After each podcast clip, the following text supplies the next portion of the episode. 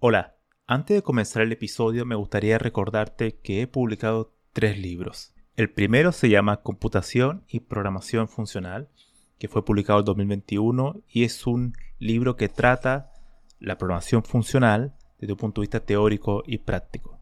El segundo se llama Mentes Geniales, la vida y obra de 12 grandes informáticos. Esta es una obra que repasa la historia de hombres y mujeres que fueron relevantes en la historia de la computación.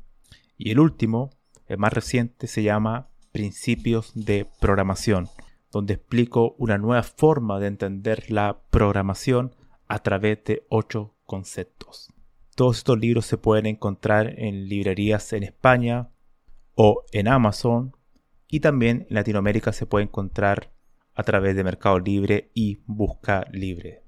Para más detalles pueden visitar mi sitio web camilochacón.com. Y aquí vamos de nuevo. Este es el podcast número 2. Y para esta ocasión quise buscar una de las respuestas que, que creo que tengo más visitas. Desde que estoy en Quora hace ya un poco más de dos años. Fue una respuesta que hice a la pregunta ¿hay que tener conocimiento matemático para ser un buen programador? Y en esa respuesta eh, hice referencia a un personaje que le voy a dedicar este podcast, para hablar de él, porque creo que engloba bastante la visión de la computación y el rol de la matemática dentro de la programación. Y él se llama Leslie Lamport. Bueno, Leslie Lamport es un, caso curioso dentro de la de, los personajes, de los grandes personajes de, la historia de la, de la ciencia de la computación. Eh, ganó el premio ACM Turing Award, que es el equivalente al Nobel en informática, por sus contribuciones en el área de sistemas distribuidos. Es un área bastante interesante y a, su vez también muy compleja. Él se formó como, bueno, estadounidense y se formó como, él tuvo estudios eh, de física al principio, después cambió de carrera y fue matemático. Estudió matemática, después su doctorado en matemáticas en aquel momento, creo que fue la década 70, en ese tiempo los departamentos de ciencia de computación, no sé si no existían o, no había nada similar, por lo menos en esa época eran solamente matemáticos los que estaban trabajando en, computación. Y él, bueno, eh, y lo curioso es que él no trabajó nunca en la academia. Él tenía su doctorado y fue siempre investigador, pero investigador en la industria eso es un caso bastante especial porque no hizo, no, no dio, o sea, no estuvo en el entorno académico, siempre estuvo investigando para la industria. De hecho, hasta el día de hoy trabaja en Microsoft, como investigador. Él tiene algo muy, muy valioso que es, bueno, que uno de sus principales aportes de su carrera, que fue uno de los, de no sé si su primer paper o segundo, que de hecho es uno de los papers eh, más citados de la historia de la ciencia de la computación, y se llama eh, Time, Clock and Ordering of Event Distributed Systems, que es como tiempo, relojes, eventos ordenados en sistemas distribuidos. La idea fundamental de ese paper es que él introduce el concepto de logical clock. Estos relojes lógicos, que básicamente lo que hacen es cómo podemos tener procesos, procesos mm, de una forma abstracta. Uno puede ver un proceso como un computador, un hardware y tú quieres tener un, algoritmo que se vayan comunicando entre sí, enviando mensajes, y claro, al estar en distintos computadores hay que sincronizarlo, es una tarea bastante compleja. Él trajo eso y hizo un modelo matemático, en donde a través de lo que él llamaba eventos, se enviaba un mensaje con un timestamp, una fecha, entre, entre, eh, entre procesos que serían vendría siendo como computador. Y en base a estos logical clock había una forma de ordenar, de, que todos esos mensajes tuvieran una sincronización y tuvieran un orden. Eso marcó un antes y un después, porque lo que introdujo fue la base de todos los siguientes algoritmos del sistema distribuido. Él creó como, por así decirlo, la autopista de cómo o, o la base, los cimientos del edificio. Después de eso, empezaron a hacer nuevos algoritmos de sistema distribuido que se basarían en estos conceptos que introdujo. Uno de ellos, bueno, introdujo otros más, pero logical clock, es como los relojes lógicos, es el más fundamental. Previamente a eso, la simplificación se basaba en, en relojes físicos, que era básicamente como los relojes que computa un hardware, pero eh, los problemas de ese tipo de reloj, basado como en, no en algo abstracto, sino que algo es que no son exactos, no están sincronizados correctamente. Y tú no puedes asumir que todos los computadores van a, de la misma hora al mismo tiempo. Entonces, él creó un algoritmo para crear esa sincronización. Ese paper es, es, extraordinario. Yo creo que, eh, además de que él escribe muy bien y muy claro, marcó marcó el inicio, yo creo que probablemente justo junto con Dijkstra, todo el tema de los sistemas distribuidos y algoritmos de ese tipo. Posteriormente él eh, produciría muchos algoritmos que son hasta el día de hoy la base de, bueno, un sistema distribuido, el mejor ejemplo que se puede dar es Internet. Internet es en sí mismo un sistema distribuido. Y una de las ideas del sistema distribuido es que tú no sabes realmente dónde está. Tú puedes tener, por ejemplo, cinco computadores en una red conectada y para ti es transparente como usuario y tú no sabes realmente dónde está el computador, o sea, dónde está el software. Quizás un computador de los cinco se apaga y el sistema sigue funcionando. Después apagas otro y sigue funcionando. O sea, en realidad no hay nada centralizado, está todo distribuido en la red. ¿vale? Esa es la idea del sistema distribuido de Internet. En sí mismo es uno estos sistemas distribuidos. Entonces, muchas de las cosas que se ocupan hoy en día son ideas de Leslie Lampo. Muchos algoritmos que se están ocupando para sincronizar desde base de datos, desde réplicas, de sincronización de datos, eh, distintos clústeres. Bueno, detrás de eso están ideas de, Lampo. Otro dato curioso es que también creó LaTeX. Eh, y bueno, muchos lo conocen, era básicamente una forma Mm, no sé si es catalogado de lenguaje de mercado, ¿no? Para hacer documentos científicos o, documentos formales.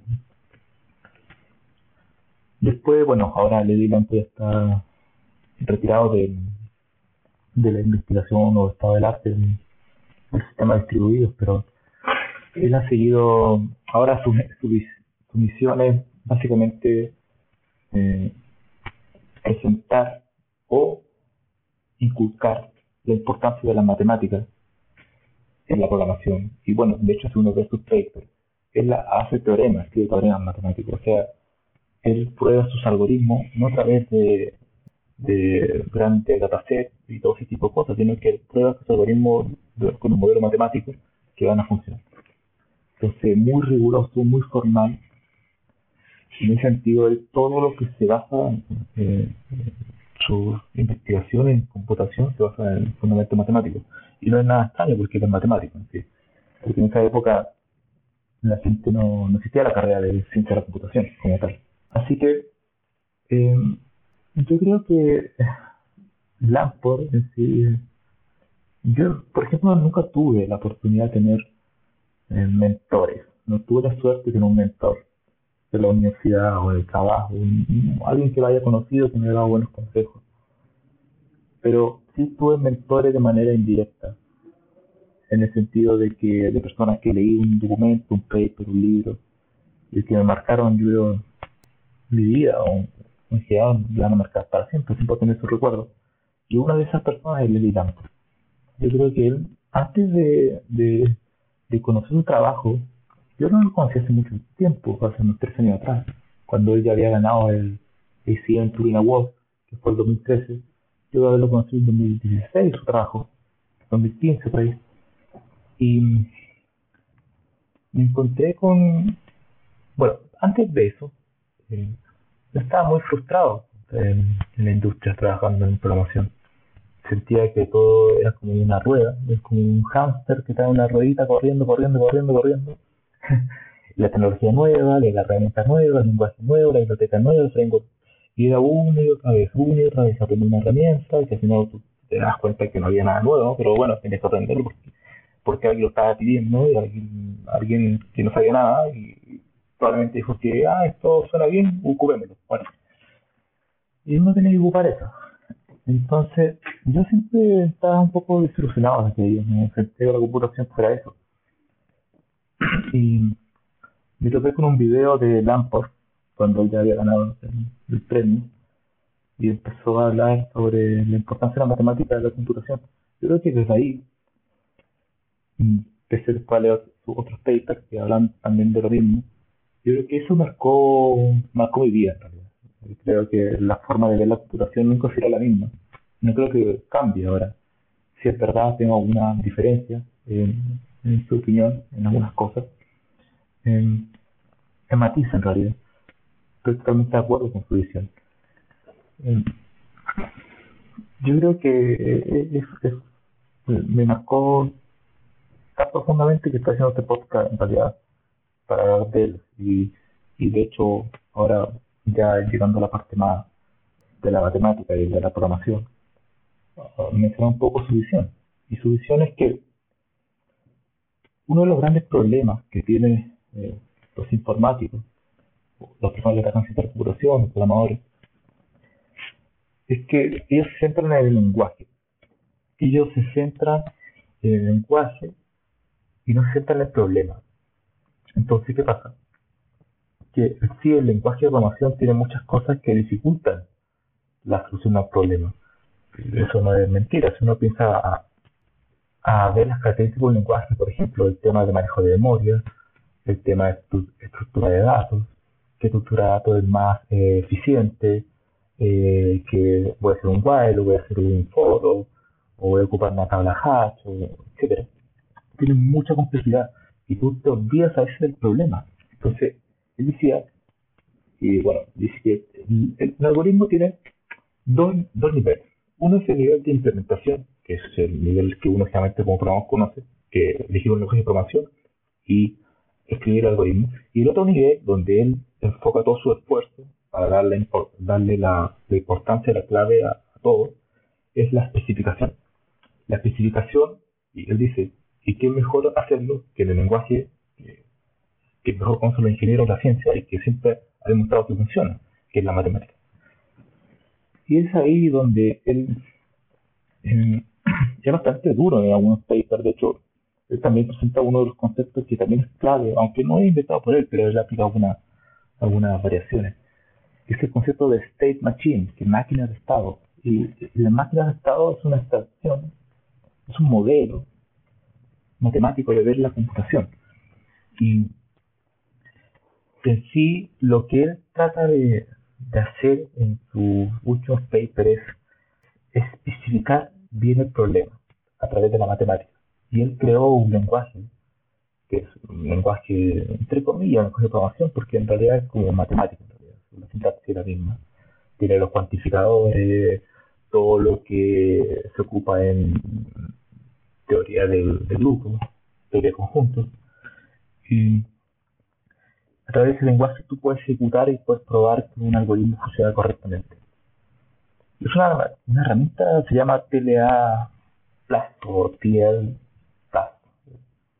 Es una herramienta muy, muy, muy buena, muy interesante.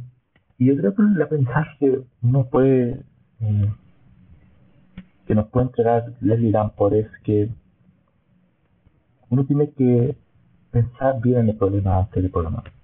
De hecho, en algunas partes habla de CodeMonkey, que no era muy querido en la comunidad, era muy crítico, es muy crítico hacia los científicos de computación, como que prácticamente no saben de matemáticas. en algunos, así que no, como podrán ver, el ACM Turing Award llegó tarde, debe haberse de mucho antes, pero no, aparte, como no estaba en el mundo académico, seguramente muchos no lo querían mucho, es muy crítico.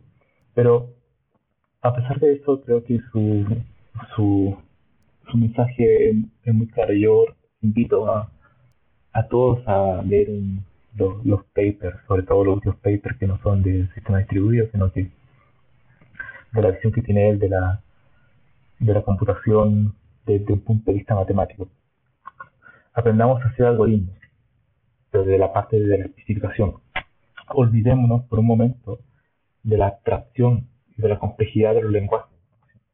Ahora, el matiz que tengo yo con Lamport, y bueno, yo creo que él también lo mencionaba en un momento, es que eh, un algoritmo, bueno, el, el término algoritmo está otro podcast porque es, muy amplio, pero un algoritmo hay cosas que tú puedes especificar y otras cosas son tan fáciles, tan rutinarias, que no vale la pena hacer una especificación formal en matemáticas.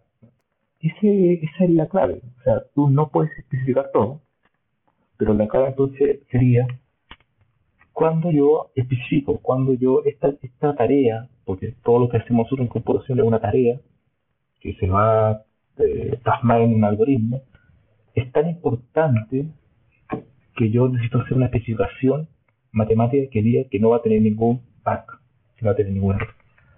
¿Vale? Y bueno, esa sería, yo creo que el podcast. Estoy en 15 minutos. Fue bastante breve, pero no podría hablar mucho más de la O sea, puede estar ahí hablando de él una hora, dos horas. Así que tengo tengo los más gratos recuerdos del, del trabajo de Laptop.